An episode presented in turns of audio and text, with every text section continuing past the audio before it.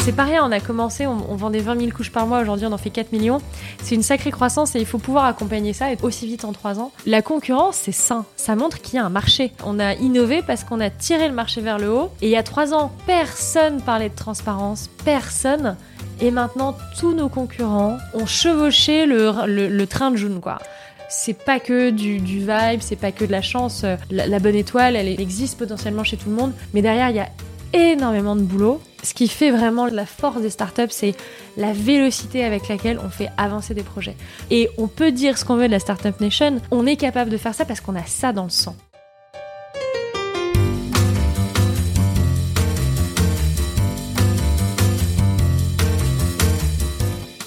Vous écoutez La Combinaison, le podcast qui part à la rencontre de personnes exceptionnelles qui ont réussi dans leur domaine. Sommes-nous tous égaux face à la réussite? Quel est le making-of, la combinaison d'éléments, de rencontres, de succès ou peut-être d'échecs qui ont porté des personnes ordinaires à devenir des entrepreneurs d'exception, des sportifs de haut niveau, des écrivains de renom ou des artistes qui rencontrent le succès?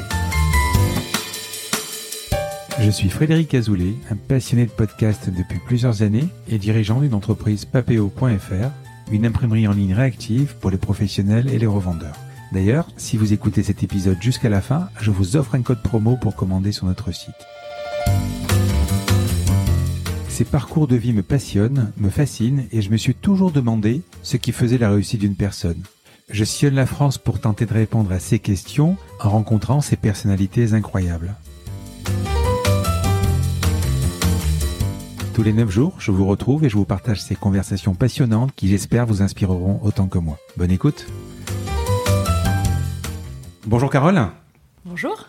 Alors, je suis ravi de te recevoir dans mon podcast.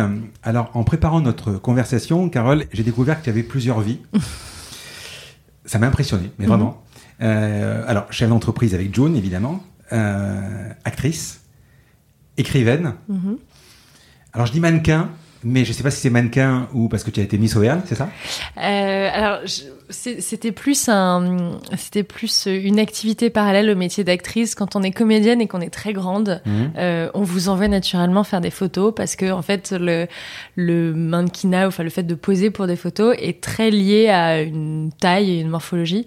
Et moi, je suis très grande, je fais 1m76, donc ce qui fait que j'ai pas vraiment, enfin j'ai pas eu une carrière intéressante de, de modèle. J'ai pas eu une carrière d'actrice exceptionnelle non plus, mais euh, mais c'était rigolo à faire et, et j'en garde des bons souvenirs. Bon, je te rassure, c'est pas pour ça que je t'interviewe. euh, le podcast s'appelle La Combinaison, donc j'ai hâte que tu m'expliques ton parcours et comment tu as combiné tout ça, euh, toutes ces vies. Mais avant tout, est-ce que je peux te demander de te présenter? Ouais, bien sûr. Euh, je m'appelle Carole. Euh, Qu'est-ce que je peux dire de moi? Je suis la fondatrice de June. C'est mmh. une marque que j'ai lancée il y a trois ans. On fabrique des produits d'hygiène et de cosmétiques pour la famille. On a commencé par des couches il y a trois ans.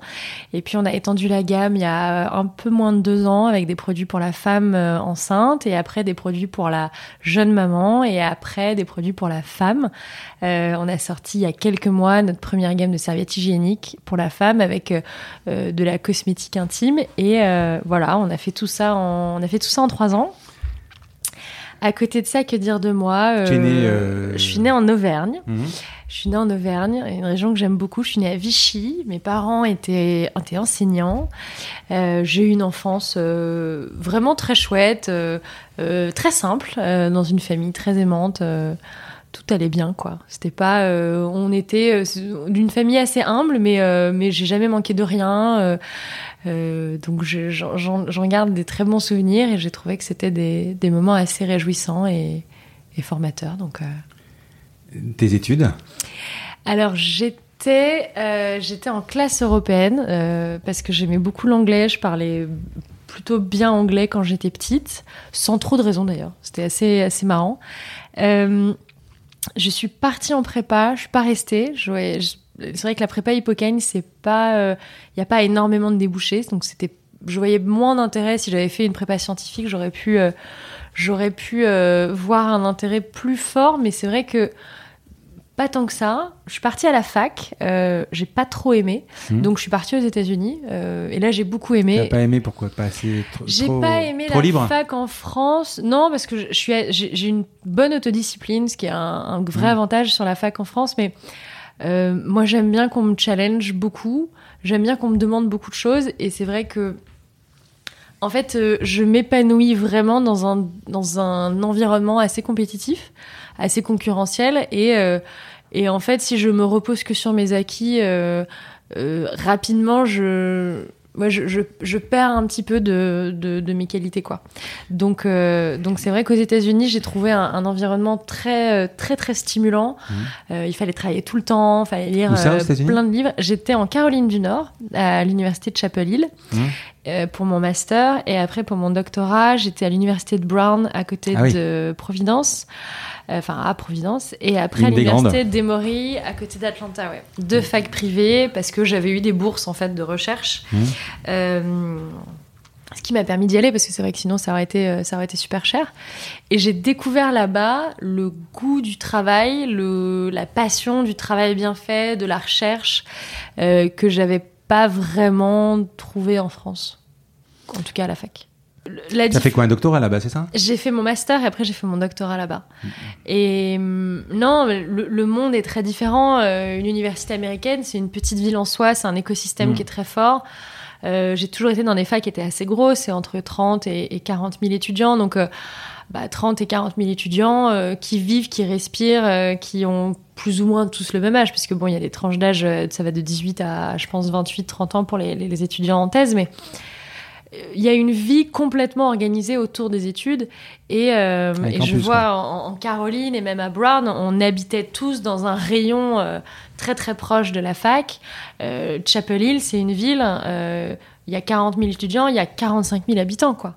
C'est vraiment, ah oui. ouais, ouais, c'est, donc il y a une émulation, il y a une énergie, il y a quelque chose de vraiment très fort. Et, euh, et, tout, tout est pensé pour que ça soit facile. Euh, c'est bête, mais euh, bon, on va en cours, euh, les, les, bibliothèques sont ouvertes euh, toute la nuit, la salle de sport est ouverte toute la nuit, euh, les supermarchés sont ouverts toute la nuit. Donc à n'importe quel moment du jour ou de la nuit, on, on tout est pensé pour optimiser la performance. Mmh. Euh, alors ça, ça, peut avoir un côté justement, bah, les Américains ne savent pas se relaxer, ne savent pas se détendre, et, et c'est pas totalement faux. Euh, mais en même temps, bah, c'est vrai que j'ai trouvé ça très épanouissant de pouvoir euh, travailler autant et de pas me sentir un peu raillée comme j'avais pu l'être en France. Parce qu'en France j'étais la fille du prof la première de la classe euh, l'intello avec des lunettes du premier rang. Ce qui était euh, je l'ai pas mal vécu hein, mais je veux dire c'était pas non plus une revendication profonde de ma part. Alors qu'aux États-Unis on célébrait plutôt les, qualités qu'on pouvait avoir et le fait d'être premier de la classe ou d'être le bon élève de la classe c'était plutôt positif que euh, un objet de, de, de, de raillerie et de, et de moquerie. Quoi. Tu, tu parles d'accès à l'information, accès à la bibliothèque la nuit euh, ou à la consommation dans les supermarchés. C'est vrai qu'en France, aujourd'hui, on impose quasiment le dimanche. C'est un gros débat pour dire il faut qu'on se repose le dimanche. Aux -hmm. États-Unis, c'est vrai que tu achètes, tu fais ce que tu veux. J'étais au Texas euh, en, en, janvier. Je voulais acheter un truc à, à 11h du soir je me suis dit, le Walmart, dans, le, dans un petit village où j'étais au Texas, il sera fermé, mais il était ouvert. Ouais. 24 heures sur 24, quoi. Bah, après, après. Euh, ça a, a des bons, ça a du moins. Non, mais il y a certainement des dérives, et, euh, et là, on l'a vu typiquement avec le Covid, puisque mm. euh, en France, finalement, on a réussi à imposer des, des confinements Ouais. Qui, qui, était très liberticide, mais avec de très bonnes raisons derrière euh, pour protéger la population. Là aux États-Unis, de toute façon, ça n'aurait pas été possible euh, d'un point de vue constitutionnel. Euh, donc, il y a du bon, il y a du moins bon, mais il y a du bon et du moins bon dans toutes les civilisations. Mmh. Euh, en France comme aux États-Unis, il y a des choses exceptionnelles en France. On a un système de santé qui est, qui est, exceptionnel, qui est gratuit. Le système éducatif américain est très puissant, mais il est très cher, alors mmh. que le système éducatif français est gratuit. Donc ça, c'est quand même un avantage énorme pour la population. Donc il y a, voilà, il y, y, a des choses bien dans tous les pays et moi je suis heureuse de, de prendre un petit peu le meilleur de, de, tous les mondes. Alors tu as fait une thèse de quoi et ensuite tu es resté combien de temps? J'ai fait une thèse de littérature, donc j'étais aux États-Unis entre 2004, enfin j'y suis arrivée en 2004, j'ai fait pas mal d'allers-retours. J'ai soutenu en 2010, donc euh, je suis rentrée, je pense, définitivement en 2009. Mmh. Euh, j'ai fait une thèse sur Cormac McCarthy qui euh, est un écrivain américain euh, contemporain. Et mon sujet de thèse, c'était essayer de comprendre comment la mythologie américaine avait été créée, puisque c'est assez marrant l'histoire des États-Unis. C'est un pays qui est très jeune, qui a 400 ans. Et au final, il y a très peu de moments dans l'histoire, dans l'histoire avec un grand H, où on a créé de toutes pièces une mythologie en partant un peu de zéro. Euh, puisque au départ, les Américains étaient des Anglais, des, colons, qui ont dû se séparer d'une iconographie, d'une identité très british, très coloniale, pour créer leur propre identité et donc leur propre mythologie. Et c'est quelque chose qu'on trouve assez rarement. Les mythologies, c'est plutôt des, des choses qui s'inscrivent dans le temps et qui se créent au fur et à mesure des épreuves, des étapes.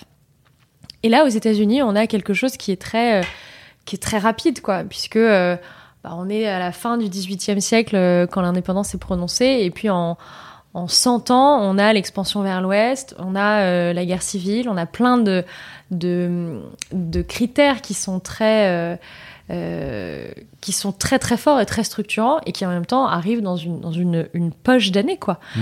Euh, des, des, choses qui sont, qui sont très récentes au final quand on le regarde.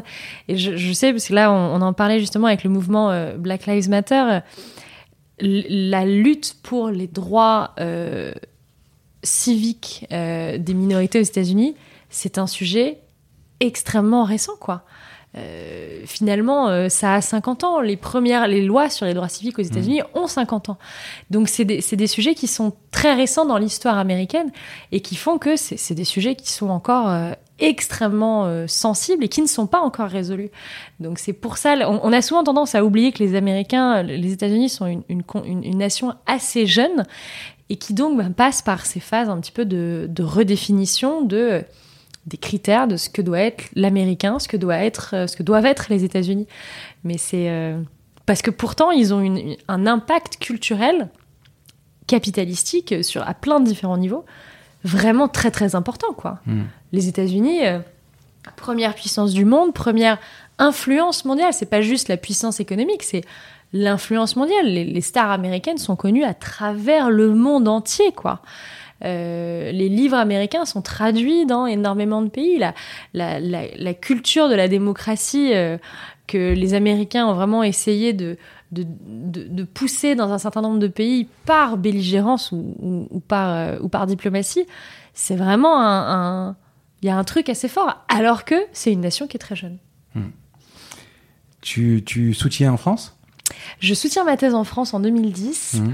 Donc, tu, tu, restes combien de temps? Je ne pense, pas que tu m'as répondu. Euh, je sais c'est entre 2004 et 2009. Ah, tu as 5 ans Alors 5 ans avec pas mal d'allers-retours. Euh, J'avais des phases où je pouvais ouais. rentrer pendant 6 mois, repartir 6 mois. T'as pas envie de rester? J'aurais pu rester, mais dans ce cas-là, il fallait accepter de faire carrière aux États-Unis. Et faire carrière aux États-Unis, euh, dans, dans, à l'université, ça voulait dire que il était quasi impossible que je rentre après. Mmh. Le système, euh, le système de l'enseignement supérieur est un petit peu plus euh, euh, fermé que qu'il ne l'est par exemple aux États-Unis ou même dans le secondaire. Dans le secondaire, on passe des concours, le CAPES, la GREG, et puis après on, on, vous donne un poste. Là où finalement, dans le secondaire, dans l'enseignement supérieur, c'est beaucoup plus, euh, c'est un vrai recrutement. Et, et on m'a souvent reproché quand j'ai fait des entretiens, c'est la première fois que je vais dire ça, mais on m'a souvent reproché déjà mon âge, on m'a reproché d'être trop jeune, mmh.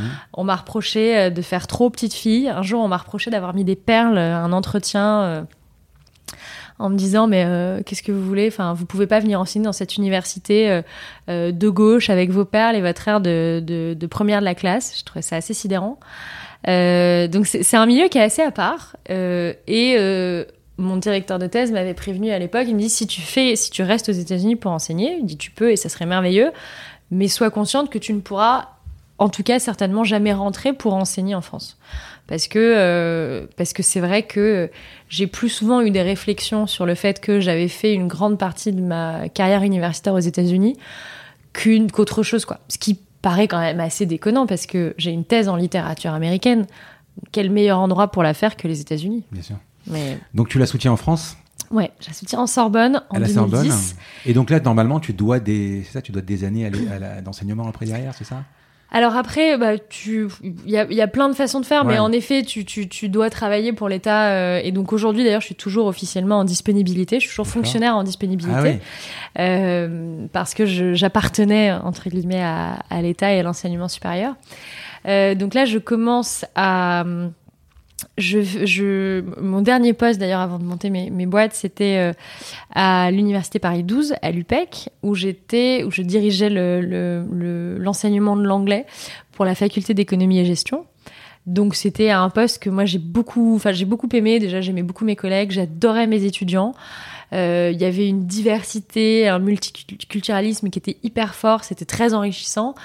Et, euh, et j'avais le sentiment vraiment d'amener quelque chose parce que j'avais une pédagogie qui était très américaine et surtout la pédagogie, l'enseignement de l'anglais en France est, assez archaïque et c'est très scolaire et ce qui fait qu'au bout de, de, de sept ans de- d'études, on a souvent des, jeunes élèves qui arrivent à peine à prononcer une dizaine de phrases sans faire de faute, euh, qui par contre écrivent extrêmement bien mais qui parlent très peu finalement pour une langue, c'est un c'est un peu dommage.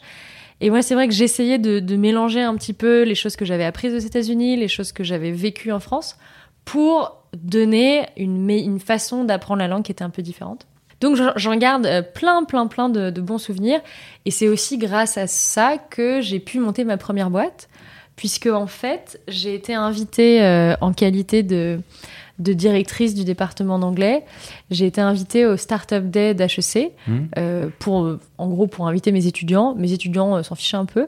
Et, euh, et donc, j'y suis allée toute seule. Et c'est là que j'ai rencontré Christophe Reynaud d'Isaïe, qui m'a dit, quand je lui ai raconté que j'avais eu un- une, une idée pour un projet, mais que bon, je savais pas faire et que j'allais pas le faire, et qui m'a rentré un peu dans les, dans les plumes en me disant, mais Carole, euh, euh, c'est nul ce que tu dis, il y a aucune école au monde qui prépare au fait d'être chef d'entreprise, donc arrête de te chercher des excuses et vas-y.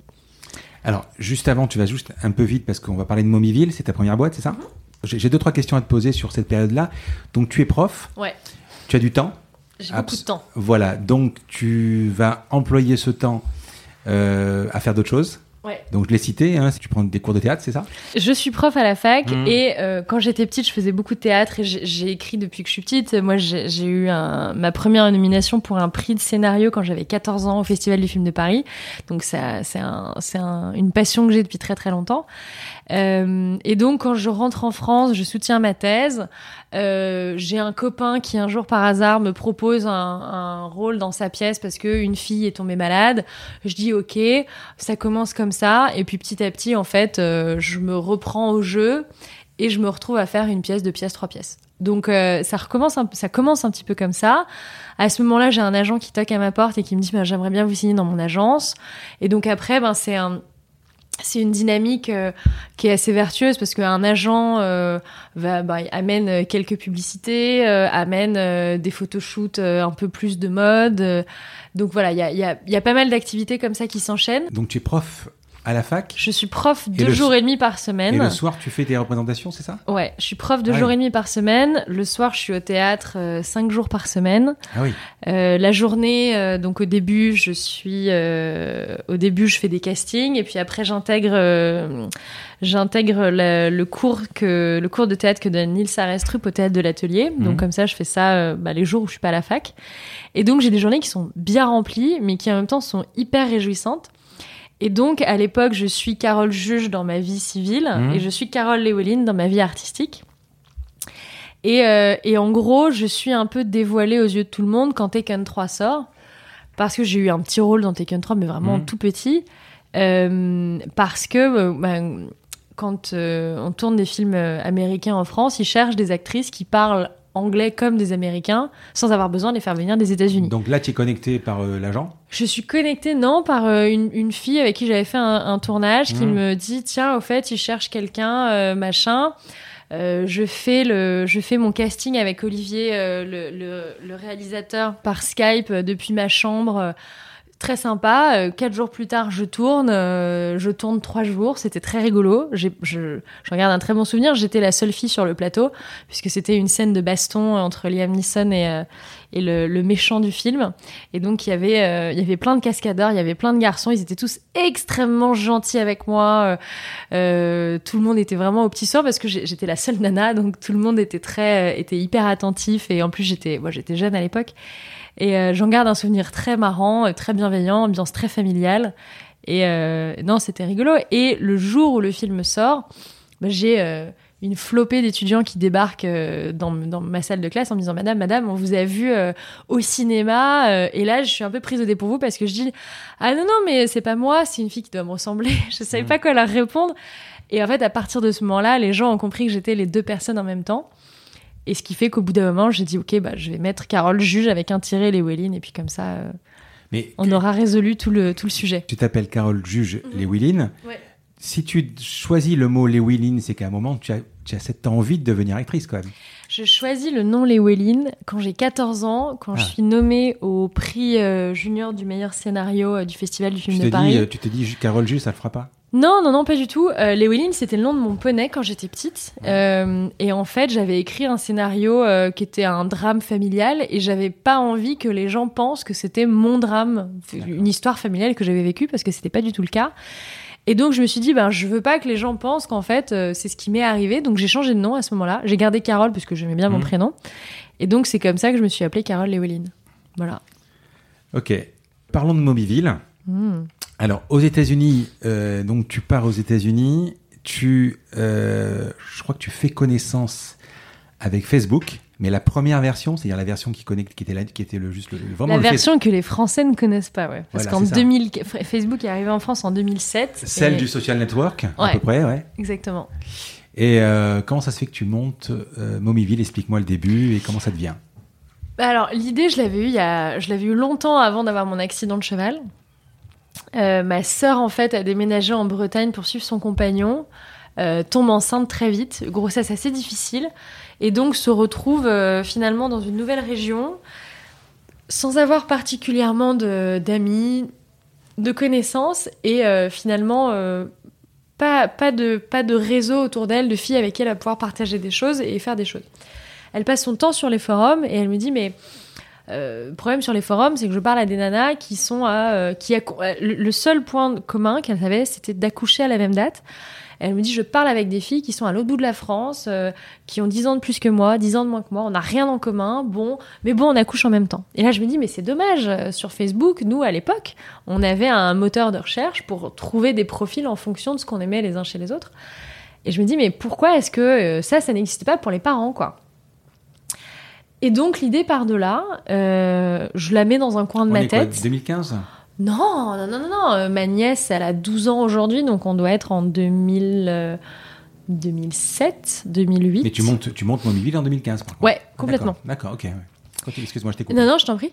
Et donc, euh, l'idée reste en moi. J'en parle à des copines. J'ai des copines qui ont fait HEC. Je leur en parle. Elles me disent, ah, c'est bien, mais nous, ça nous intéresse pas parce que c'est compliqué de monter l'idée de quelqu'un d'autre, quoi. Et, c'est vrai que bon, euh, j'en j'en parle un peu à droite à gauche. On me dit, oui, c'est pas une mauvaise idée, mais bon, moi, je peux pas le faire. Ça m'intéresse pas. Donc, je me dis, bon, bah, c'est pas grave. Si je trouve personne pour faire cette idée, je vais pas la faire.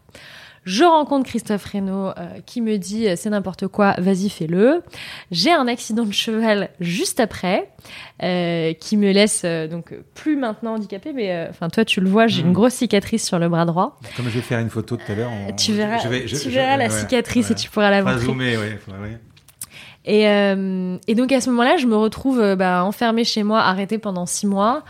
Euh, et donc je me dis mais je je peux pas rien faire pendant six mois, c'est pas possible. Donc je commence à lire plein plein de bouquins sur la création d'entreprise. Je commence à faire un business plan. Je commence à rédiger. Et c'est franchement un gros avantage d'avoir fait de la recherche, c'est que je suis pas douée pour grand chose, mais chercher des informations, structurer et analyser, ça je sais faire. C'est ce que j'ai fait pendant mon master et ma thèse de doctorat. Donc au final, je me retrouve dans un truc qui est assez confortable pour moi. Trouver des infos, lire des bouquins, structurer des choses. Et euh, quand je sors de mon, de mon congé, donc euh, bon, c'est ma, ma chute, c'est 18 mois de traitement, euh, 4 opérations, enfin c'était un peu, un peu compliqué. Au bout des 6 mois où j'avais enfin le droit de sortir un peu de chez moi et de faire un peu quelque chose, euh, là je me dis, bah, faut, faut lancer cette société, euh, faut le faire quoi. Mais pour quelqu'un qui a soutenu une thèse, Mhm. qui, qui était actrice, c'est un pivot. Bah, je pouvais plus jouer, honnêtement. Ouais. Je pouvais plus jouer, j'avais fait. Mais tu pouvais continuer à enseigner.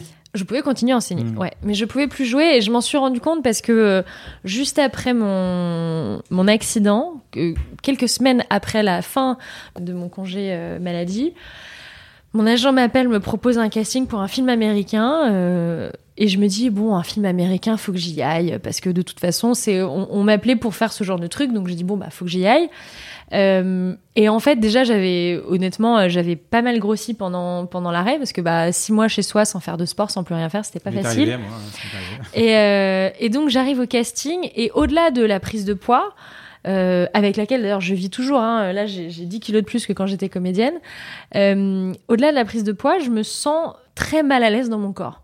Et jouer, c'est pas que exprimer des émotions, c'est le corps tout entier qui joue quoi.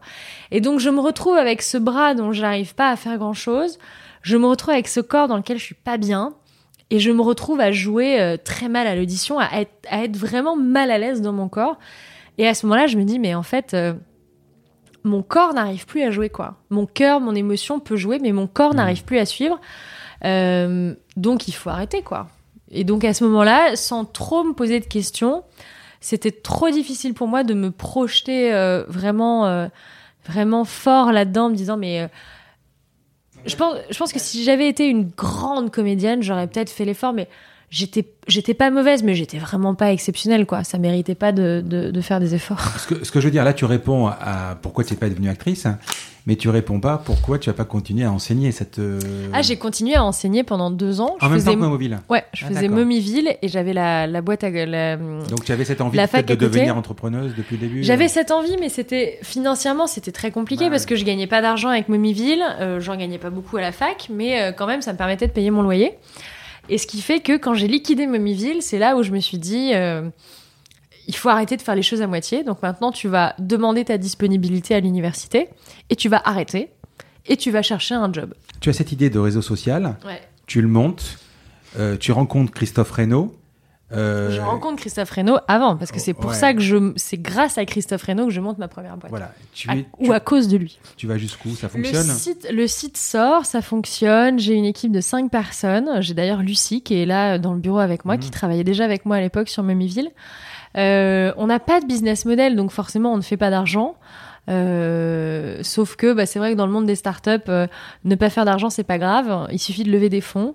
On fait une mauvaise levée de fonds et donc ce qui fait que derrière on se retrouve, euh, on se retrouve un peu le les, ouais, le pied au mur euh, à devoir fermer parce qu'on n'a plus aucun moyen de payer le loyer, les salaires. euh. Qu'est-ce que tu appelles une mauvaise levée de fonds? On a fait une levée auprès d'un fonds qui s'appelait WCTI Partner, qui en fait était accusé par la SEC, qui est la haute autorité Ouais. financière américaine, de blanchir de l'argent entre la les États-Unis et l'Europe.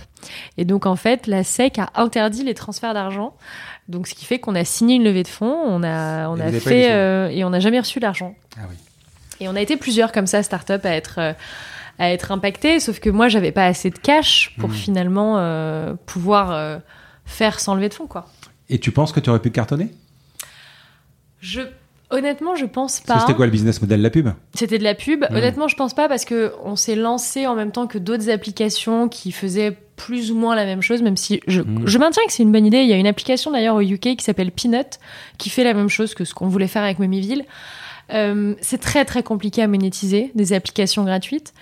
Euh, les applications qui marchent et, et qui arrivent à se monétiser, c'est beaucoup les applications de rencontres euh, parce que bah, forcément le, des, des hommes et des femmes sont prêts à, à payer pour se rencontrer euh, entre hommes et femmes.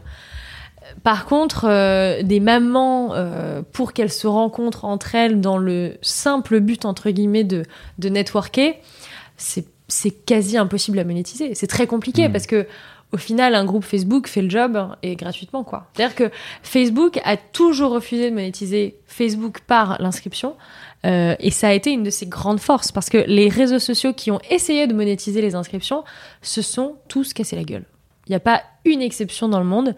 Euh, ils ont tous perdu énormément d'utilisateurs. Et ce qui fait la force d'un réseau, c'est la masse, la masse critique. Donc, euh, c'est impossible d'avoir une masse critique en faisant payer. Et c'est impossible de survivre sans avoir de masse critique. Donc, c'est. Forcément un problème à un moment, quoi. Comment tu montes le site euh, financièrement? C'est toi qui finances Tu prends un prêt T'as quoi? J'ai pris un prêt. J'ai pris un prêt, un prêt à la BNP. euh, j'ai fait une toute petite levée de fonds euh, auprès d'un business angel que je connaissais, de 30 000 euros. Euh, donc oui, avec 30 000 euros euh, prêtés par la BNP et 30 000 euros de, du business angel, on, arrive à monter quoi. Tu t'en sors avec des dettes, avec euh, malheureusement des licenciements. Exactement, parce que je paye encore aujourd'hui la, la, Ouais. la- la dette de Mémiville. Euh, j'ai planté l'argent de mon investisseur, euh, j'ai mis des gens sur le sur le carreau, donc non, ça reste ça reste dommage. Mais j'ai appris énormément de choses. Donc ça, c'est vrai que c'est l'échec porte de nombreuses vertus et on est à l'aube d'une crise économique qui va être très compliquée.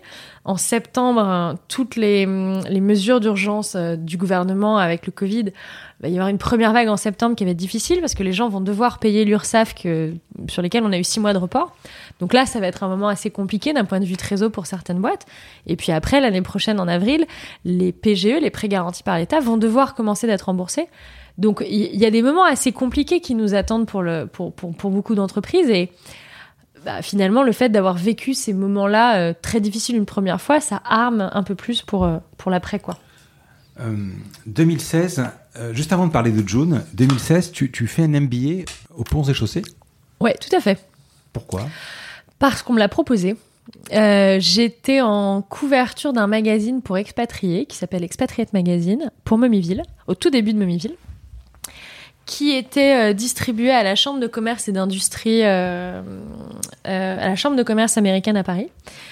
Et il se trouve que le, MBA de- des Ponts et Chaussées, le MBA exécutif des Ponts et Chaussées, faisait ses cours à la Chambre de commerce de Paris, de Chambre de commerce américaine à Paris. Donc l'équipe dirigeante tombe dessus, me dit mais euh, ça nous intéresserait de vous parler et donc ils me disent bah écoutez nous ce qu'on vous propose c'est de, de- participer à la à la promotion du à la promotion du MBA. En échange, euh, bah, vous parlerez du MBA et vous serez un petit peu notre notre euh, étudiant porte-parole parce que bah, il, faut être très honnête. Étant une femme et étant entrepreneur, bah, il y a un certain, certains avantages d'un point de vue de communication, puisque finalement, bah, on est très peu nombreux. Je crois que c'est 1% des entrepreneurs qui sont des femmes. Donc c'est quand même, euh, on est quand même plus, plus rare à l'intérieur de, de l'écosystème. Et, euh, et voilà, donc je pense qu'ils avaient, euh, ils avaient envie de pouvoir euh, subventionner comme ça euh, un, un membre de la, de la, de la promotion. Et donc, euh, je me suis posé la question parce que je me dis ça, ça va rajouter quand même beaucoup de choses à faire. Mais, euh, mais c'était génial, j'ai appris plein de choses. C'est un, c'est un programme qui est très qualiteux. Il y a plusieurs, euh, il y a une option exécutive qui est vraiment super pour les gens qui travaillent. Il y a une option euh, normale qui est vraiment sur plus sur plusieurs, euh, plusieurs mois full time pour des gens qui ont plus le temps, qui, fait, qui font un vrai stop. Et moi, j'ai fait la promotion exécutive, donc c'était vendredi, samedi, dimanche, une fois par mois. C'était vraiment top, quoi. On a appris plein de choses. J'ai euh, découvert euh, une, j'avais une professeure de marketing qui était exceptionnelle, Sandra Rottenberger. J'avais un professeur de stratégie qui s'appelle Duncan Angevin, qui est venu, que j'ai fait venir d'ailleurs euh, des années après chez June ici, pour faire un cours d'introduction à la stratégie à mes équipes, parce que je trouvais ça extrêmement intéressant d'enseigner comme ça la, la stratégie et de faire découvrir ce que c'était que la stratégie. Donc j'en ai retenu vraiment plein de choses hyper intéressantes. Et euh, je suis très contente de l'avoir fait. C'était un peu fatigant, mais c'était bien. Donc la boîte s'arrête, Momiville s'arrête. Mhm. Tu prends un temps où, où tu avais déjà June dans la tête. Alors tu vas m'expliquer tout, euh, comment on arrive à se dire voilà, je vais défier les majors, je vais défier les gros. Comment on arrive à créer Alors c'est quoi une DNVB On peut appeler ça une DNVB Alors on appelle ça une DNVB, mais moi j'appelle surtout ça euh, une marque. Euh, Bon, en fait, explique-moi. euh, je veux tout savoir. Alors, quand je liquide ma boîte, je me dis plus jamais. C'est comme après une grosse rupture, on se dit plus jamais je retomberai amoureuse. Hard stop. Hard stop. Hmm. Euh, et puis six mois après, on se dit ah quand même c'est bien, j'ai plein d'idées, j'ai appris plein de choses. J'avais retenu plein de choses des parents de ma communauté chez Mémiville. C'était beaucoup de questions, beaucoup d'interrogations, beaucoup d'angoisse sur les produits qu'ils utilisaient pour leurs enfants.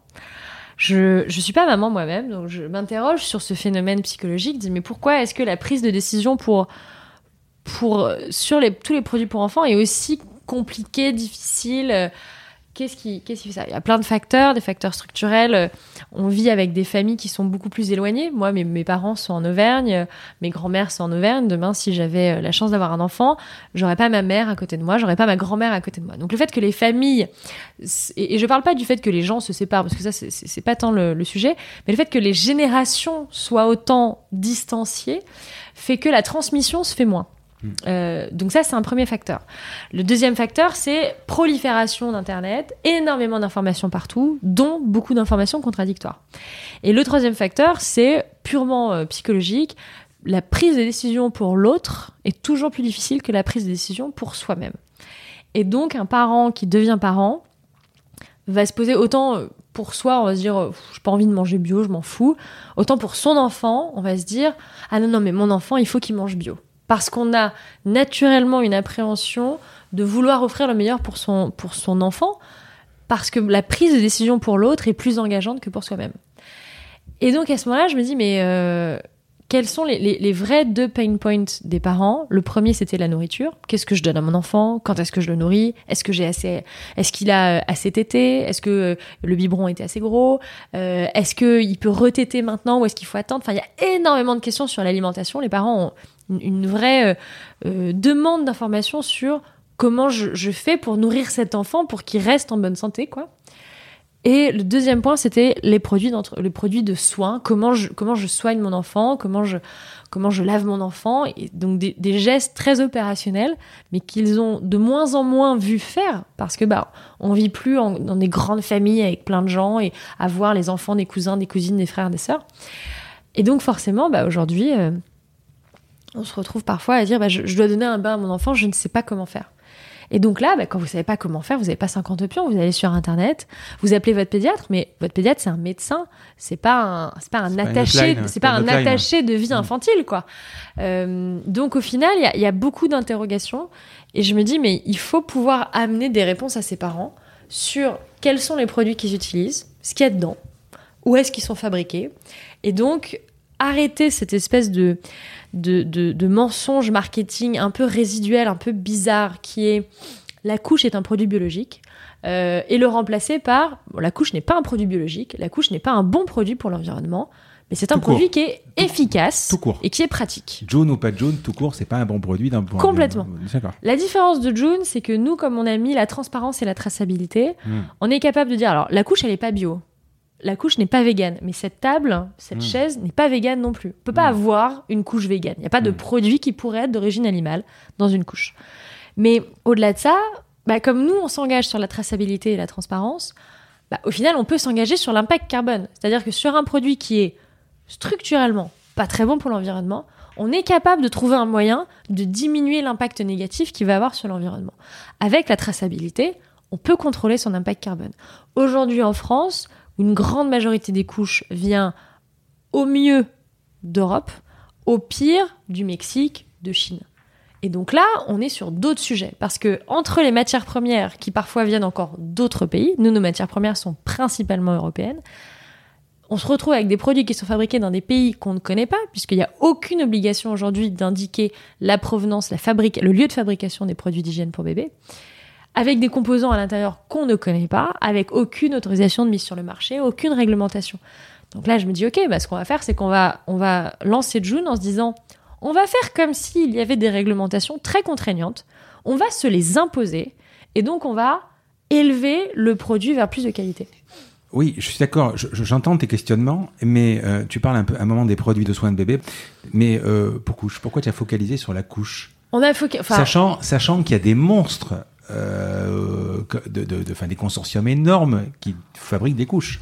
Mais en fait, à partir du moment où il y a un, où il y a un marché, quand il y a de la ça- concurrence. Quand on te dit ça, tu te dis pas, enfin, les gens autour de toi te disent pas euh, que t'es folle. Non, non, bah alors, il y a- alors il y a des gens qui m'ont dit que j'étais folle, des gens qui m'ont dit que j'étais conne, des gens qui m'ont dit que c'était n'importe quoi, que j'étais actrice, que j'avais pas à faire du business. Enfin, j'ai tout entendu. Non, non, mais oui. T'as déjà planté une boîte, ça t'a pas suffi. Non, mais je parle pas de ça, je parle du. Non, mais j'ai. ouais. Alors pour le coup, en fait, j'en ai entendu tellement que ça s'est un peu Mm. noyé dans la masse. Euh, non, mais c'est surtout la concurrence, c'est sain. Ça montre qu'il y a un marché. Quand on, quand on lance une boîte dans laquelle ils disent c'est génial, j'ai pas de concurrent, généralement, ça veut dire qu'il n'y a pas de marché, quoi. Euh, Uber se lance, il y a un concurrent. Euh, Il y a un concurrent Uber, c'est euh, pas toutes les autres applications, c'est tous les réseaux de taxis indépendants à travers la planète. Et les réseaux de taxis indépendants ont, ont vraiment donné du fil à retordre à Uber pendant des années parce que justement, il y avait de la concurrence et que justement, il y avait un marché. Donc la concurrence, c'est hyper sain. Après, le marché de la couche, c'est un marché qui est très particulier, qui pour le coup euh, euh, assez peu bienveillant. Euh, mais je veux dire, le concurrent américain a eu le mérite d'inventer le produit, d'avoir une mainmise sur la distribution à travers le monde. Ils sont presque 50% du marché mondial. Euh, bah, c'est cool pour eux. Et puis surtout, ça, ça, ça a montré au monde le besoin, l'utilité du produit. À nous de le réinventer pour le rendre meilleur, quoi. Ouais, c'est pas, c'est pas le, ce, ce fameux terme qu'on emploie régulièrement, le disrupter, c'est réinventer. Mais dans l'absolu, Hmm. il y a un prof d'Harvard qui parle de l'innovation disruptive, qui dit qu'il y a très peu d'innovation disruptive dans le monde. Uber n'est pas une innovation de disruption. Uber, c'est une application qui permet de commander un taxi plus vite qui ne s'appelle pas un taxi. Mm.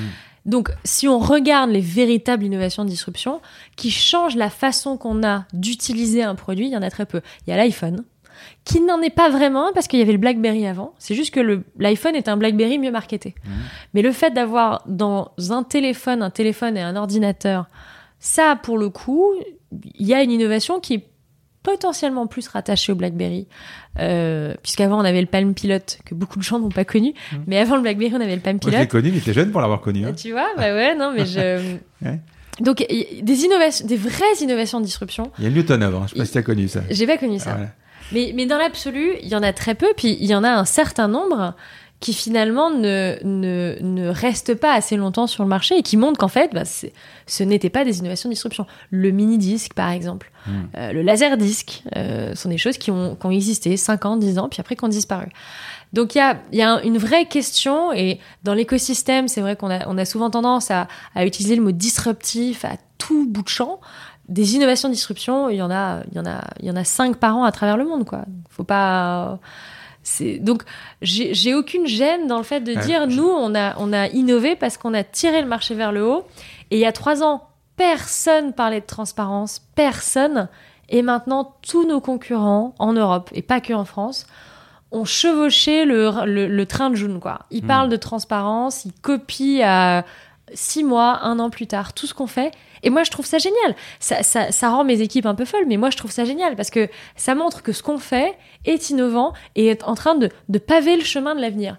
Parce que pour que autant de gens derrière nous copient et mettent autant d'efforts dans le fait de ne pas être innovants eux-mêmes et juste de reproduire ce que June a fait six mois ou un an plus tôt, moi, je peux que trouver ça génial. Je me dis qu'on on, on sert à quelque chose et on apporte quelque chose dans ce marché. Et ça, c'est super. Donc tu choisis euh, finalement le produit, la couche. Alors comment on crée une couche euh, comme June Bah, euh, déjà, euh, je pense que le fait de pas venir du monde de la couche, ça apporte beaucoup de choses parce qu'on part sans a priori. On, bah, on fait comme j'ai fait pour Momuville. On se pose, on lit des études, on, on creuse tous ces sujets avec un œil nouveau et un regard nouveau. Euh, et là, on se dit, ok, bah, euh, il y a beaucoup de zones un peu d'ombre, euh, de traçabilité dans le, cahier, dans le cahier des charges, de qualité dans le produit, de, de qualité dans la communication. Euh, C'était c'était particulier. On était vraiment dans une communication qui jouait beaucoup sur l'angoisse du parent, en, laissant sous-entendre aux gens, si vous êtes le meilleur parent, bah, bah, vous devez acheter ce produit, quoi. Et, euh, et moi, c'est vrai quand j'ai lancé June, j'ai toujours dit, mais moi, je veux que les parents soient heureux, qu'ils soient heureux en June ou pas en June. Ça m'est tout à fait égal. Et je l'ai redit d'ailleurs hier quand j'ai fait un live avec la communauté.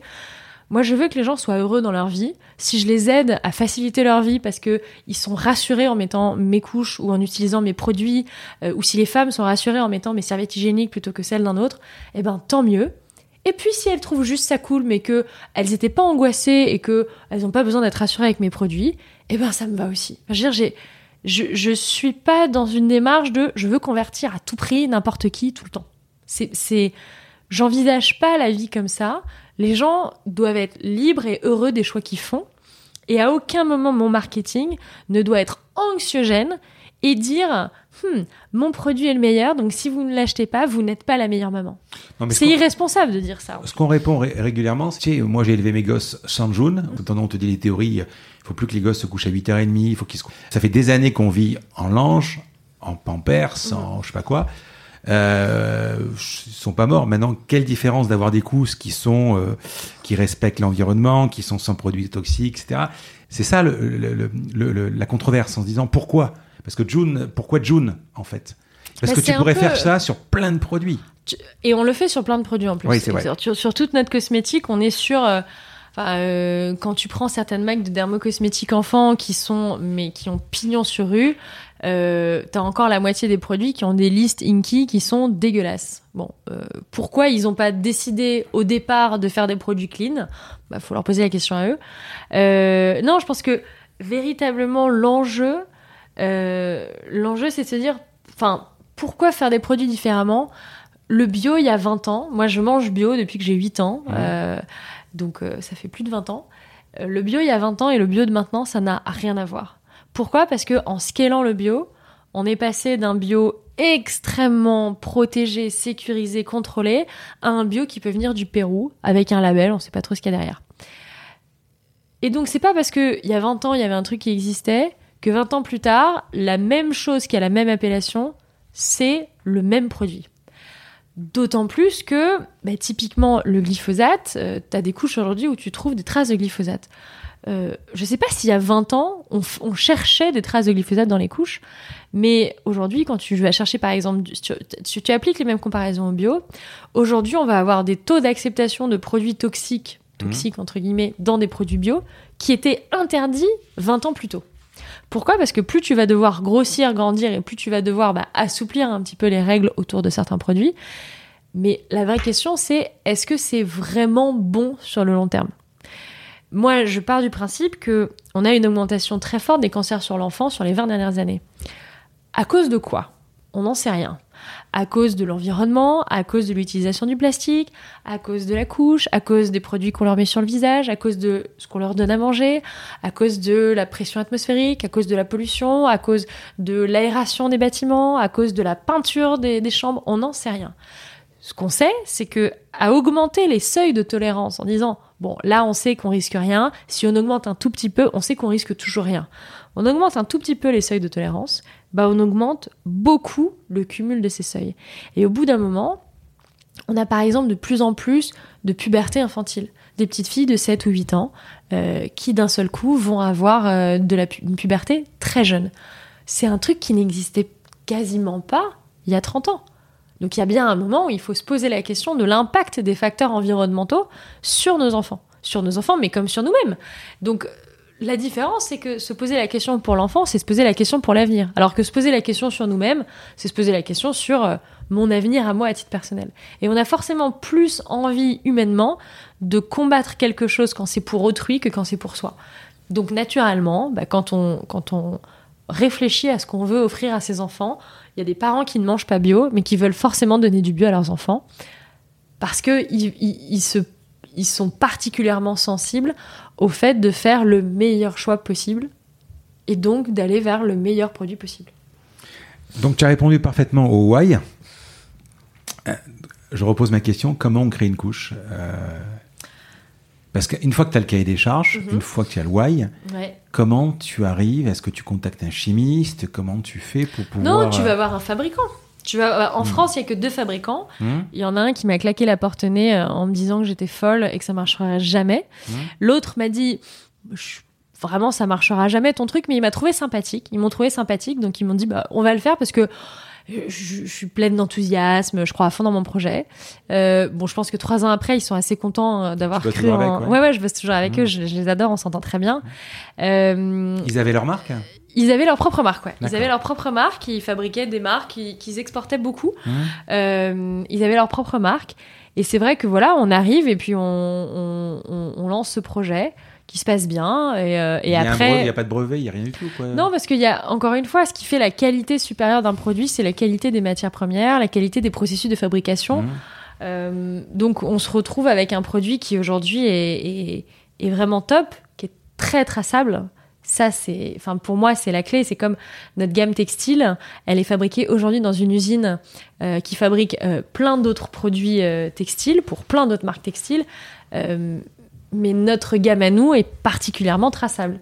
Et c'est ça qui nous intéresse. C'est comme euh, dans une usine où tu vas faire, je sais pas moi, euh, de la vie, enfin, du, du jambon, enfin qui est un exemple un peu bizarre parce que je mange pas de viande depuis plus de 30 ans, mais Hmm.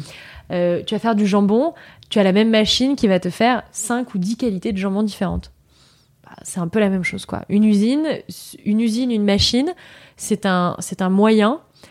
Et ton cahier des charges, tes matières premières, bah, c'est ce qui va faire la différence entre un moyen 1 et un moyen X. Comment tu, tu lui donnes Parce que tu, tu peux pas, tu vas pas lui dire, je voudrais faire une, une couche euh, plus, plus, plus transparente, sans glyphosate. euh, Non, parce que dans l'absolu, comment- les, les personnes ne mettent volontairement du glyphosate dans une couche. Il n'y a pas un fabricant au monde Hmm. qui se dit tiens, je sais pas quoi faire ce matin, je vais mettre du glyphosate dans ma couche. Euh, c'est plus un enjeu de un marché qui n'est pas vraiment régulé, qui n'est pas vraiment contraint, finalement est un marché qui fait un peu ce qu'il veut, quoi. Et, euh, et c'est vrai que ça a été, euh, ça a été l'objet de débats assez houleux à l'Agence nationale de sécurité sanitaire quand, on, quand, quand ils ont demandé l'année dernière, il y a un peu plus d'un an et demi, ils ont demandé aux fabricants, bah, s'il vous plaît, mettez les composants euh, sur, sur les paquets. Et, euh, et au final, il y a, un- il y a une, il y a eu un peu une, une, une- une levée de bouclier euh, sur le, le fait de mettre les composants sur les paquets. Alors que ça me paraît euh, hyper normal et hyper naturel de dire on met les composants sur les paquets, quoi. Donc non, on fait un, produit avec lui. euh, qui- Donc il y a beaucoup d'allers-retours. ça il y a pas mal d'allers-retours. Il y a, Mm. il y a encore plus d'allers-retours sur les produits Donc, cosmétiques. aucun parce- chimiste, hein, et que Non, lui, non, non. Donc, ouais, donc voilà. on a, on a, on a euh, des ingénieurs en maison Mhm. qui travaillent beaucoup sur, euh, bah, qui travaillent beaucoup sur les qualités des matières premières, les analyses des matières premières, pouvoir les analyser, euh, voir en quoi elles sont différentes, voir comment elles vont lui à travers le temps. On le fait aussi beaucoup sur la partie dermocosmétique parce que c'est hyper important pour nous d'avoir une dermocosmétique qui est très très clean. Euh, alors, en effet, c'est d'avoir un score de 100% sur Yuka, mais pas que. Nous, on s'est lancé dans la dermocosmétique avant l'existence de Yuka.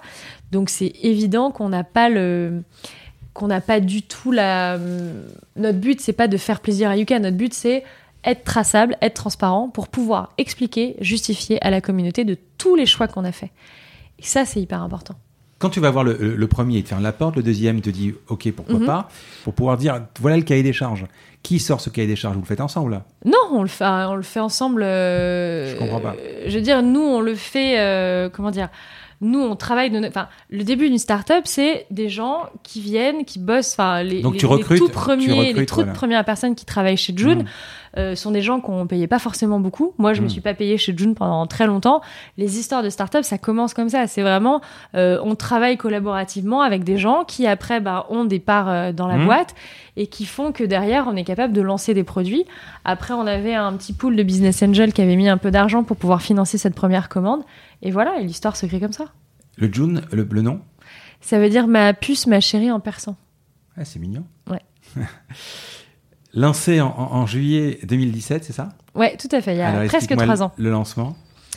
Bah, le lancement se passe très bien. euh, on était très, euh, on était très enthousiastes. euh, on était, on avait voulu lancer la communauté, lancer une communauté autour de nos valeurs Mhm. avant de lancer la marque. Ce qui fait que quand on lance le produit, en fait, bah, on a déjà une petite communauté qui est assez fédérée de, de gens qui sont assez, qui sont assez motivés et qui sont assez emballés par la thématique autour du projet. Euh, Qu'est-ce qui se passe entre le moment où tu as l'idée, tu as le prototype, le POC, je sais pas si on peut appeler ça un POC. euh, Non, non, on, avait, on avait notre première commande qui était. euh, on n'en avait pas beaucoup, mais on Ouais. avait une, une commande, ouais. Voilà. Et entre le moment où, où vous sortez, il se passe combien de temps entre le moment où tu as l'idée et le moment où la première couche sort? Euh, alors, entre le moment où je commence à réfléchir à June et le moment où le produit sort, il y a un an. Mhm. Et entre le moment où on développe le produit et le produit sort, il y a six mois. Ah, C'est court. Comment vous financez ça? Un petit, euh, on a fait un petit tour de table avec des business angels de Mhm. The Family. Et, euh, et après, on a levé en 2018 auprès d'Alven. Mhm. Et voilà. Ça part direct? Ça part direct, ouais. Mhm. Ça part direct assez bien. Euh, les imprimés, ça plaît beaucoup. Euh, le, le côté Made in France, transparence, c'est- assez nouveau sur ce Mhm. secteur. Euh, on, est, on est très bon en CRM, on, on parle, moi je- les premières clientes, je les connais quasiment toutes, je leur parlais au téléphone. On, faisait, on avait un énorme accent sur le service. D'ailleurs aujourd'hui, on, on- on a un des meilleurs SAV, je pense, de France, euh, parce que on, on est tout le temps, tout le temps, tout le temps, tout le temps à l'écoute du client. Le client a toujours raison, même quand il a tort. Euh, donc non, on a, on, a vraiment développé cet aspect très serviciel en plus du côté design qui était très innovant et donc finalement personne connaissait trop, et en plus de ce côté, oui, de, de, de, ce côté clean, transparent, qui était très nouveau dans le marché, quoi. Parce que euh, déjà en, couche, en livraison, il y avait quasiment personne. Il y avait un, concurrent allemand et il y avait la marque américaine historique qui se vendait sur Amazon. Mais il y avait très très peu d'acteurs sur le marché. Et, c'est vrai qu'en fait, les gens ont réalisé que c'était extrêmement pratique de se faire livrer tous les mois, euh, que c'était un abonnement sans engagement, que franchement, il n'y avait, pas, avait pas de difficulté. C'était pas euh, comme un abonnement SFR où on est pieds et poings liés jusqu'à la fin. Donc, euh, donc non, naturellement, ça s'est fait et bien fait, quoi. Quand tu sors le produit, tu as des relations. Alors moi, j'appelle ça les majors. Je sais pas comment vous allez l'appeler ça, les grands. Tu as, tu as des relations. Tu t'es vu comment de Pampers, et, etc. Ah bah, j'en sais rien. Ils m'ont jamais, euh, ils m'ont hmm. jamais parlé. Non, je pense que on, sait qu'on a plein de concurrents à travers le monde qui commandent hmm. nos produits pour regarder nos produits. On sait qu'on a plein de concurrents à travers le monde qui nous copient. Euh, bah, quand 6 mois ou 12 mois plus tard, on voit apparaître chez des concurrents des copies pas similaires, mais pas loin de nos motifs. On se doute bien qu'ils n'ont pas eu l'idée euh, en regardant leur marque de café. Euh, mais euh, non, on n'a pas de relation particulière avec eux. bah, nos avocats se parlent beaucoup entre eux parce qu'il y a toujours des petites histoires. c'est pas c'est pas une industrie particulièrement bienveillante, mais parce que c'est normal. Notre rôle c'est de faire changer un peu les choses, ça dérange. Donc c'est normal que les gens euh, euh, soient pas trop contents et se disent euh, nous on était très contents quand il n'y avait pas de législation, quand personne regardait trop ce qui se passait. et c'est vrai que la France est assez pionnière dans ce mouvement. quoi. Il n'y a pas énormément de pays où les gens sont, sont aussi intéressés sur ces sujets. Cette notion de direct to consumer, c'était une notion depuis le début? Toujours. T'as pas eu envie de te retrouver chez Monop ou... Jamais. Et vous serez jamais chez Monop? Alors j'aime pas dire jamais, euh, il est très peu probable que la couche finisse chez euh, Monoprix mmh. ou chez Auchan. Euh, déjà parce que c'est pas juste un produit. Le produit, la transparence, la traçabilité, c'est une expérience. Mmh. donc on peut pas juste mettre un produit dans un rayonnage et puis les gens naturellement savent que le produit est X, Y ou Z. C'est compliqué. en plus, on a des. les, bruits qu'on entend, c'est les chiens Byron et, et Percy, c'est ça? Alors ça, c'est le chien de ma head of brain qui s'appelle euh, Polka, qui est toute jeune. Qui sont en train de, se, de rigoler, qui sont en train de se taper contre la vitre. C'est peut-être les bruits. Désolé. Mais sinon, je, crois que j'ai pas vu. Euh, alors j'ai vu Percy, mais j'ai pas vu Byron. Byron, il est là sur la chaise. Ah ben voilà. Il dort sur la chaise. J'ai confondu les deux. Ouais, ouais. Je t'ai coupé. Non, non, je t'en prie. Hmm. Euh, donc non, je, je, dirais pas jamais, mais c'est vrai que je pense que j'ai envie de faire, j'ai envie de tester le retail sur des expériences qui sont innovantes et pas juste pour dire euh, mon produit est dans l'étagère d'un tel ou d'un tel quoi. J'ai envie qu'il y ait une vraie démarche, qu'il y ait un, quelque chose d'assez fort. Donc c'est vrai qu'historiquement on a été beaucoup sollicité pour aller dans les dans les hyper, les moyennes, les grandes surfaces. On a toujours dit non mmh. jusqu'à maintenant. Euh, après. Euh, après, l'avenir nous dira si on ne retailera jamais aucun produit de June ou si on choisira parmi tous les produits ce qu'on a envie de, de distribuer plus traditionnellement. Tu peux me donner quelques métriques? Je donne très peu de métriques. Mmh. Euh, je, je, peux te dire quoi Qu'on vend. Euh, Combien de couches? 4 millions de couches par mois. 4 millions? Mmh. En ce moment, ouais. Alors attends, je vais faire mon calcul. Je sais pas, c'est quoi C'est un enfant, c'est 120 couches? Euh, bah, Ça va dépendre de l'âge, de la taille. Un enfant, ça va être entre 190 et 120 couches par mois, ouais. Ah oui, donc ça fait, oui, ça fait 4 millions, ça fait 30 000 non, non, tu dis pas, je calcule tout seul, j'ai le droit. Et la logistique, c'est fait par l'usine hein, directement? Non, non, la logistique est faite par notre partenaire dans le nord de la hmm. France qui s'appelle Logvad, euh, qui est exceptionnel. On a commencé avec eux, on, une relation euh, très longue date. Maintenant, ça fait trois ans qu'on bosse ensemble. Hmm. Une équipe incroyable, euh, que ce soit la direction, que ce soit les gens qui au quotidien fabriquent les colis. Enfin, Vraiment, c'est très bienveillant et je suis très, très, très fière qu'on ait pu créer ça ensemble parce que c'est pas rien. On a commencé, on, vendait 20 000 couches par mois. Aujourd'hui, on en fait 4 millions.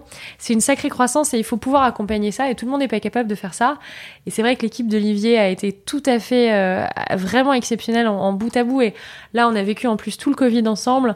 Euh, on n'a eu aucune interruption de service. Il y a des grands, grands, grands sites, mais vraiment des très gros sites qui ont rien pu livrer pendant trois mois. Nous, on a tout livré entre... Moi qui suis dans les commerces, c'est galéré. Hein. Ah ouais, non. Parce que même envoyer un colis, euh, un colis en, en, 24 heures, ça prenait une semaine. Ouais. Non, non, nous, on a, on a vraiment eu euh, un énorme travail qui a été fait par l'équipe d'Olivier et puis par l'équipe chez nous.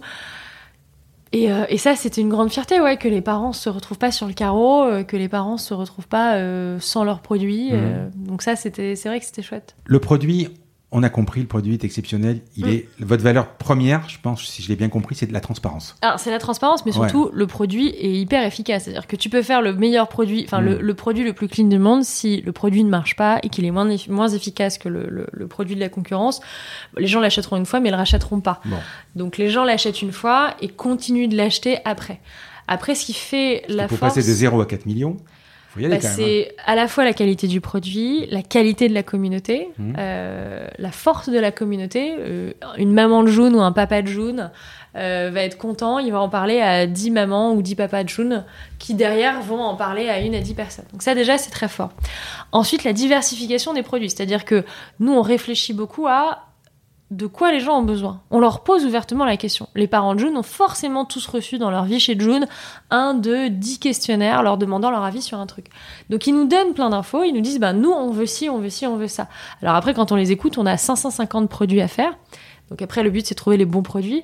Mais tu vois les serviettes hygiéniques par exemple, euh, jamais de la vie a trois ans je me serais dit je vais faire des serviettes hygiéniques. Jamais. Je le fais parce qu'au bout d'un moment, quand pendant six mois, tes mamans, parce qu'en l'occurrence là c'était vraiment que les mamans qui me disaient mais pourquoi vous faites pas des serviettes hygiéniques pour nous? Pourquoi vous faites pas des tampons? Pourquoi vous faites pas ci? Et au bout d'un moment tu te dis mais euh, ok bah posons-nous la question de pourquoi on les fait pas quoi. Et pourquoi on aurait intérêt de les faire? Et donc tu regardes, tu creuses, tu dis ah oui en effet c'est pas très clean euh, le monde de la serviette, du tampon, donc hop tu creuses et tu dis qu'est-ce qu'on va faire machin? Et c'est ça qui est je pense, très vertueux. La communauté nous donne beaucoup d'idées, nous informe beaucoup, parle beaucoup avec nous. Ils sont très attachés à la marque, ils sont très attachés à ce qu'on construit. Et ça, bah, c'est vrai que c'est quelque chose qui est très difficile à répliquer. Parce que une communauté, c'est comme une grande histoire d'amour, ça demande beaucoup de temps, ça demande beaucoup de preuves. C'est pas juste un, quick win. Quoi. En plus que tu t'impliques parce que tu fais des vidéos et euh, je connais bien la marque. Ce que j'ai beaucoup aimé, alors vous avez par exemple sur Insta, prenons le cas d'Insta, Insta vous avez deux communautés, enfin deux. Il y a le June Corporate en place si je peux dire, et on parle de June. Mais ce que j'ai beaucoup aimé moi c'est la vie en June. Ouais. La vie en June avec les, euh, les photos des mamans qui font les, un château fort, une caisse avec les boîtes. Je trouve ça génial. Ouais. Ah, Vraiment, je trouve ça. euh, c'est vrai que c'est une, une vraie communauté. C'est plus ouais. qu'une plateforme de marque encore, c'est une vraie communauté. ouais. Bah parce que en fait, on reçoit tellement d'images de parents Mmh. qu'on était vraiment frustrés de pas pouvoir tout reposter parce que vraiment, enfin tous les jours, on, je sais pas combien on en reçoit, mais vraiment énormément.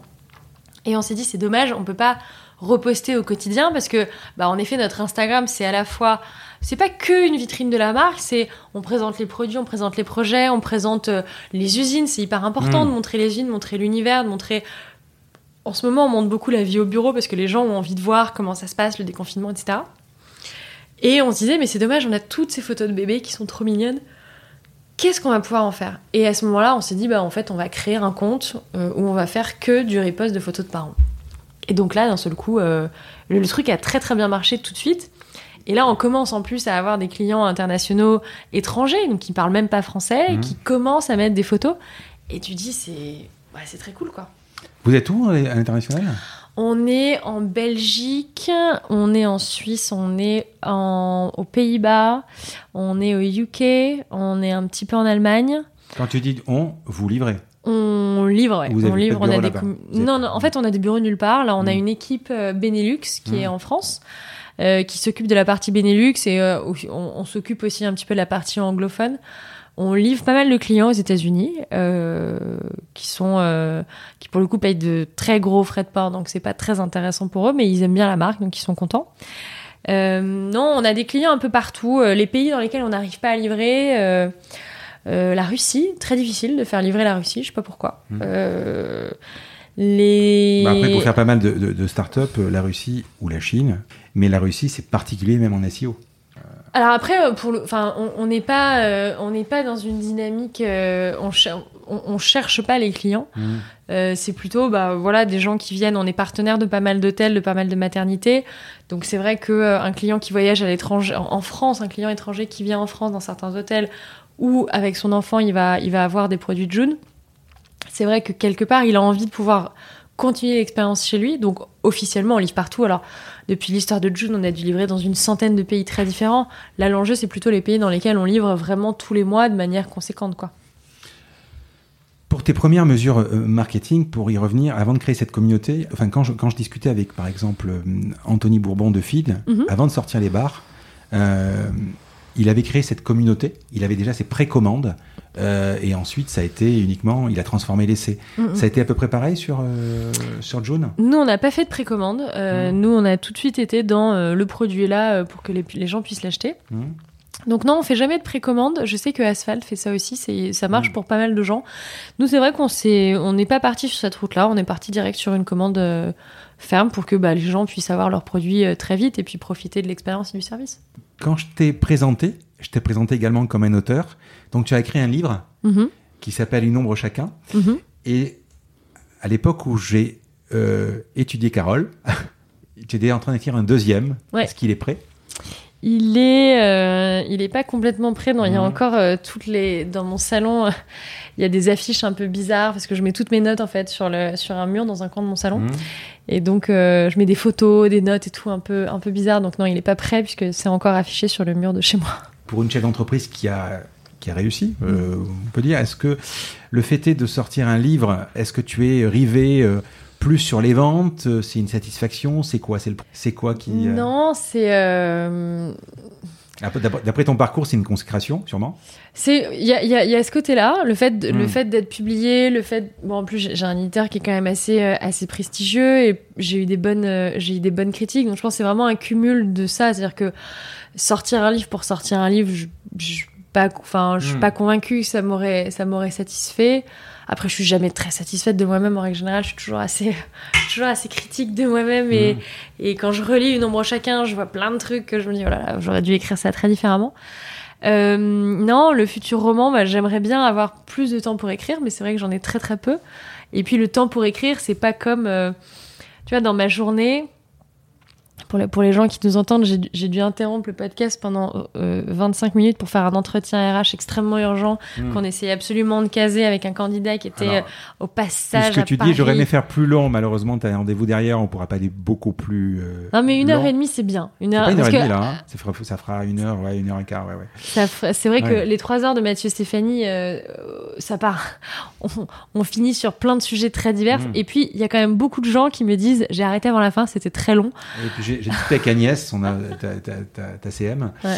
Euh, on a parlé des, euh, des chiffres, et etc. Je donnais pas mal de métriques. Et c'est vrai que une heure et quart, une heure et demie, c'est un bon taux. Tu vois Comme ouais, quoi. mais comme quoi, voilà.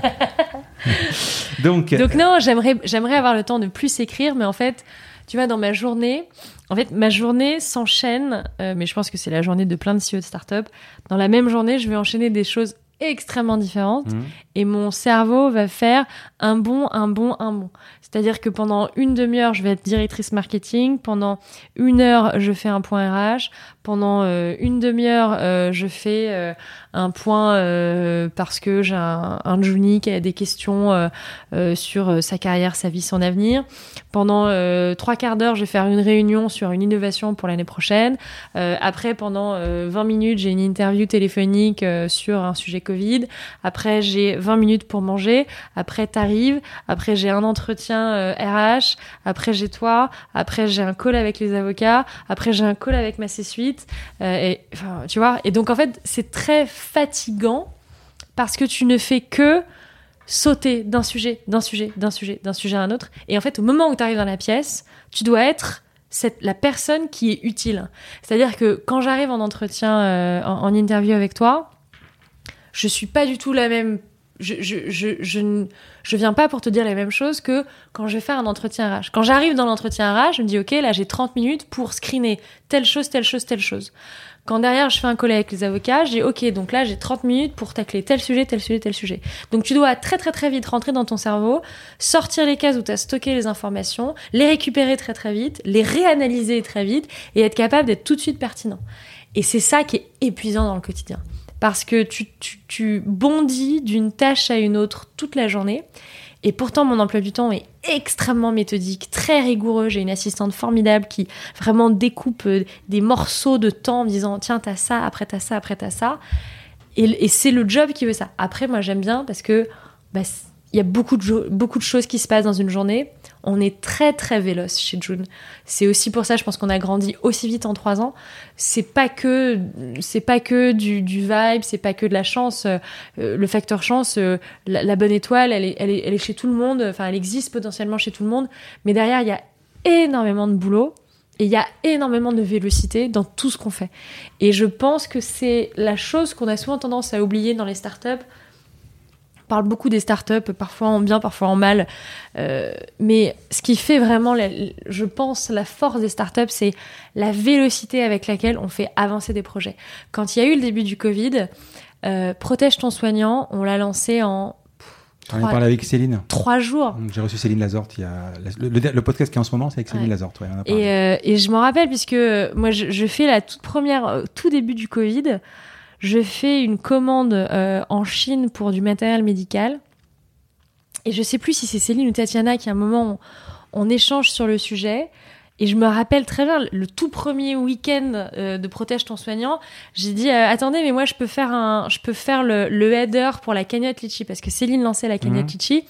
Elle me dit ça te va si on rattache ton ton achat à Protège ton soignant comme ça, ça nous fera une première action. J'ai dit bien sûr, pas de problème, on le fait. Et là, on commence, je commence et je me revois depuis mon téléphone sur Canva. On est, je sais pas, peut-être dans le groupe à l'époque, on est peut-être 5 ou 6 ou peut-être 8. Et donc tout le monde envoie sa photo. Et donc c'est euh, bah attends, je suis en train de faire un header pour la cagnotte Litchi en mettant les trucs. Alors depuis, je t'avoue qu'il y a une vraie graphiste qui est venue qui hmm. l'a faite. Et puis en fait, on dit attends, mais moi je connais un tel machin, donc on rajoute des gens. Et là maintenant, PTS, on a je sais pas peut-être cinq groupes sur WhatsApp, euh, cinq groupes sur WhatsApp euh, en fonction des différents trucs. Et la vélocité à laquelle on a mis ce truc en place, et très sincèrement, euh, euh, Céline et Tatiana ont, fait beaucoup plus. Moi, j'ai pas fait grand chose. J'ai fait euh, deux, trois bannières à la con, et, j'ai fait en effet la première commande qu'on a rattachée à Protège ton soignant. Mais, mais la vélocité à laquelle le truc est lancé, à laquelle l'argent arrive et l'argent rentre, c'est exceptionnel. Et on peut dire ce qu'on veut de la Startup Nation on est capable de faire ça parce qu'on a ça dans le sang. On a ça dans le sang. Cette, cette... Et tu me posais la question de t'as pas peur devant les grands, mais j'ai envie de dire, je m'en fous. On est très irrévérencieux, hmm. pas parce que on n'aime pas les autres ou qu'on les snob, mais parce qu'on se dit, on peut aller vite, on peut faire les choses et on va le faire et on s'excusera hmm. après s'il faut s'excuser. Tu connais Olivier Goua de d'October? Non alors c'est l'épisode qui sortira bientôt. il, euh, il avait une boîte qui fonctionnait extrêmement bien. Mhm. Et euh, il est dans, le financement des entreprises, fonds, crédits, etc. Et il a remonté un boulot. Il, a, il est sorti de l'opérationnel. Il a monté en mode start-up, from scratch personne, il a déménagé, il s'est mis tout seul parce qu'il s'est dit je pourrais pas monter alors que c'est un, un, truc qui était connexe. Mhm. C'est comme toi si tu sortais par exemple un produit, euh, une couche hygiénique, tu vois là. Il a préféré le refaire en mode start-up tout mhm. seul parce que cette agilité, tu la retrouves pas dans des boîtes qui commencent à grossir de 100, 200 personnes. C'est un vrai challenge ça. Hein. On, va aller vite parce que comme ça, je, je, je donne terminer. Tu vas me répondre assez rapidement parce que tu as un rendez-vous derrière. Mm. Est-ce que tu es une question que je voudrais te poser euh, Est-ce que tu es hyperactive? Alors.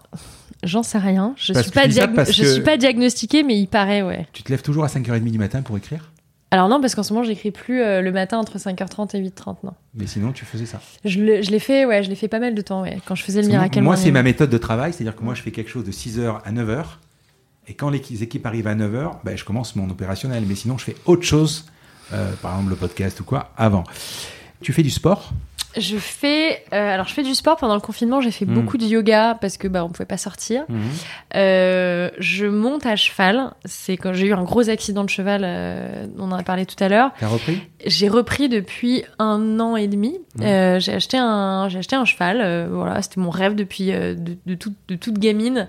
Et d'ailleurs, c'est marrant parce que les réseaux sociaux ont, ont, plein de vertus, mais aussi ont, ont pas mal de défauts acheter un cheval, c'était le rêve de ma vie de gamine, de toute mon existence. Et, euh, et un jour, j'ai eu deux, trois trolls euh, sur Twitter qui euh, m'ont accusé d'être une patronne bourgeoise parce que j'avais un cheval et que j'avais un petit chien, quoi. Et ça m'a fait vachement de peine parce que je me suis dit, mais non, mais en fait, c'est le rêve de ma vie. et en plus, à cheval, j'oublie tout, quoi. Hmm. Parce que la connexion avec l'animal est hyper forte. Et voilà, j'ai pas un niveau exceptionnel. Euh, euh, j'aime bien en faire. June sponsorise euh, quelques événements sportifs dans l'équitation. on, a, on a un bel obstacle avec une grande tour Eiffel verte et blanche. C'est assez marrant. Mais donc non, j'aime bien faire du cheval parce que ça m'apporte beaucoup. À cheval, t'es obligé d'être calme, t'es obligé de, de penser à ce qui se passe. Et, quand t'es pas là, en fait, ça devient dangereux, quoi.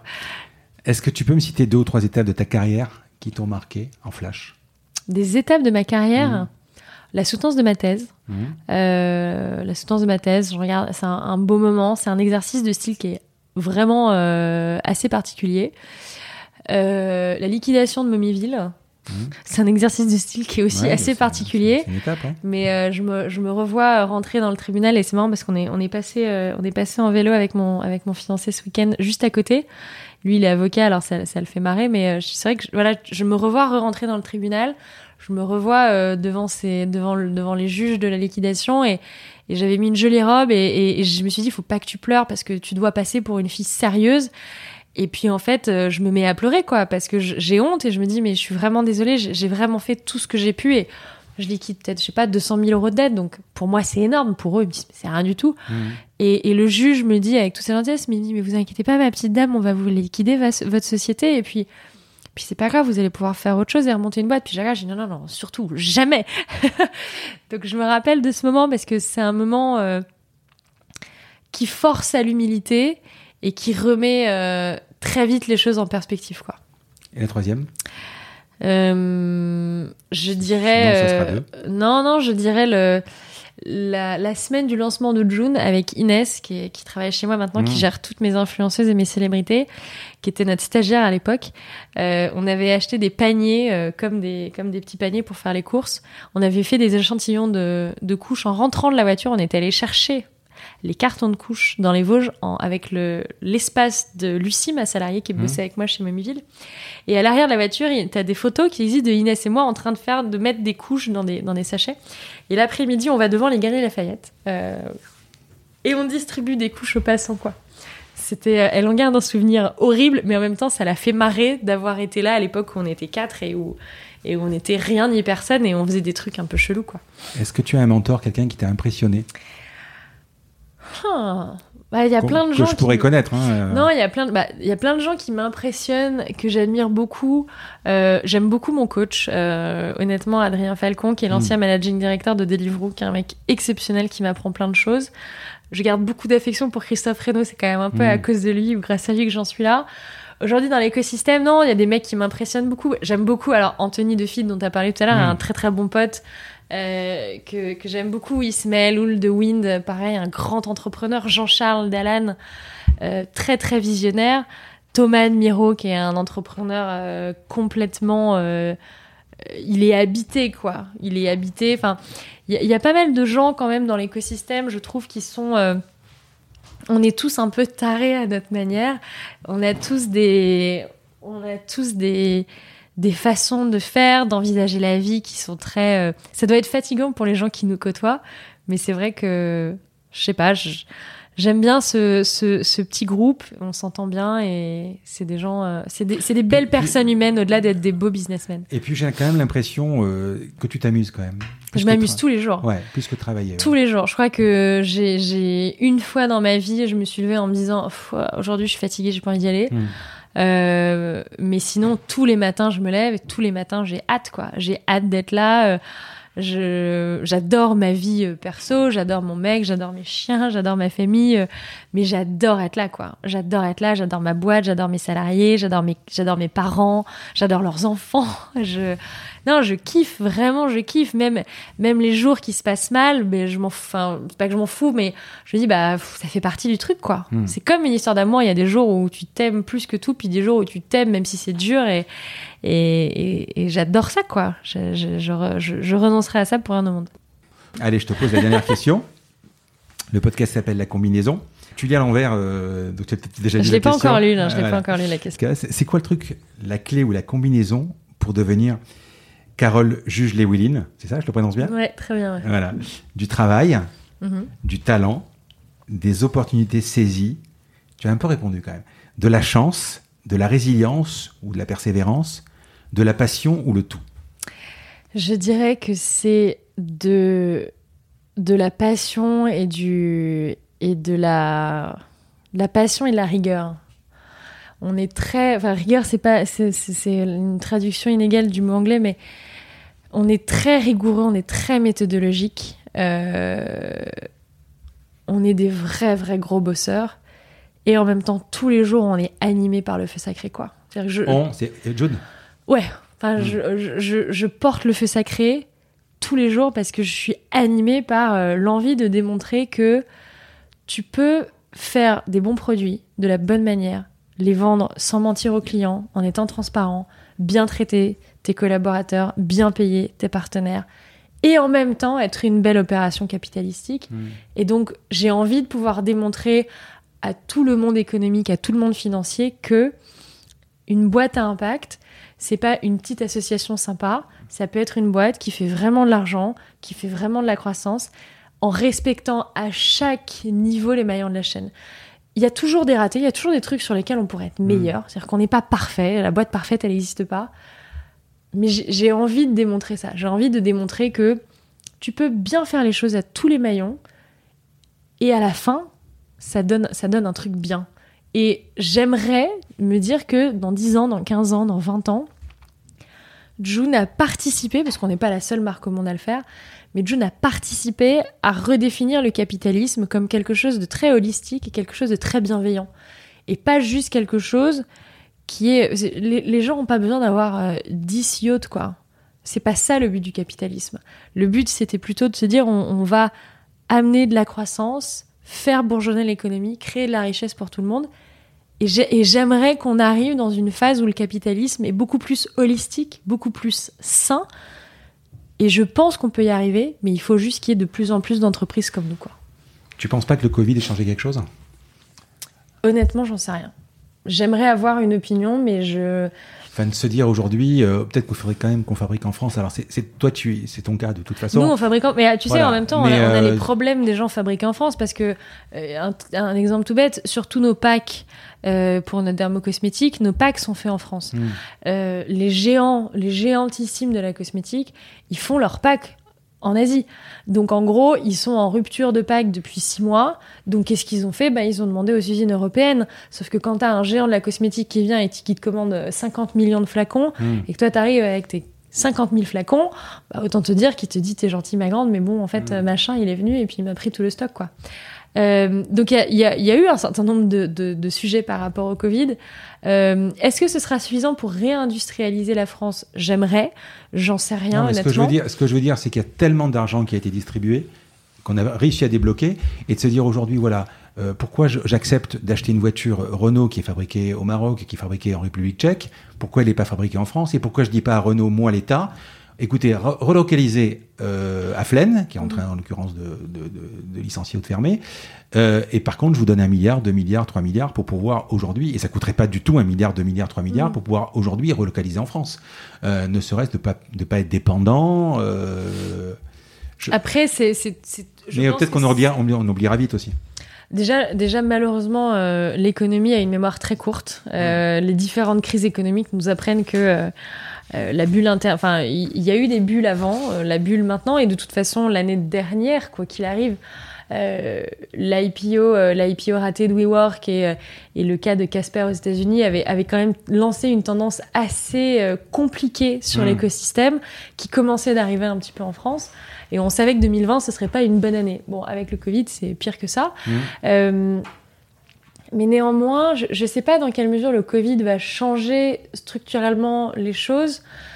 J'aimerais qu'elle change vers le mieux. L'histoire démontre, en fait, il y a un, biais cognitif dont, parle, euh, je me rappelle plus euh, le nom de cet auteur qui a écrit Sapiens, mais il te parle de ce biais cognitif des générations, de se dire systématiquement, les gens de la génération imaginent toujours que c'était mieux avant, alors qu'en fait c'est jamais mieux avant, c'est toujours mieux après. Hmm.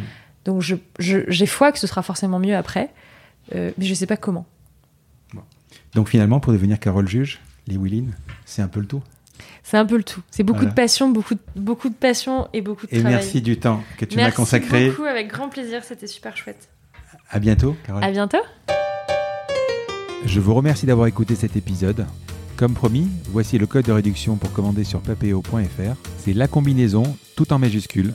Je vous offre 10% de remise sur votre première commande. Parlez de ce podcast à vos amis ou à vos collègues de bureau, partagez-le le plus possible. Abonnez-vous en cliquant sur le petit bouton s'abonner dans votre application mobile ou sur euh, votre ordinateur. Ainsi, vous serez averti dès qu'un nouvel épisode est en ligne. Je sillonne la France pour vous proposer de nouveaux invités. C'est vraiment beaucoup beaucoup de travail. Ce n'est pas mon métier, vous l'avez peut-être compris. C'est une passion que je pratique en dehors de mon job. Si vous avez apprécié cet épisode, dites-le moi avec des étoiles, 5 de préférence sur Apple Podcast, anciennement iTunes, et d'y ajouter un gentil commentaire, ça me fera plaisir. Ça me permettra également de remonter dans les classements. Et puis si vous n'êtes pas Apple, c'est pas grave, parlez-en autour de vous, partagez sur les réseaux sociaux, c'est prévu sur votre application de podcast préférée. Enfin, vous pouvez vous abonner sur lacombinaison.fr pour être averti dès qu'un nouvel épisode est en ligne. Je suis Frédéric Azoulay. N'hésitez pas à me faire remonter vos remarques, vos questions, mais aussi des invités que vous aimeriez entendre. Je vous dis à bientôt.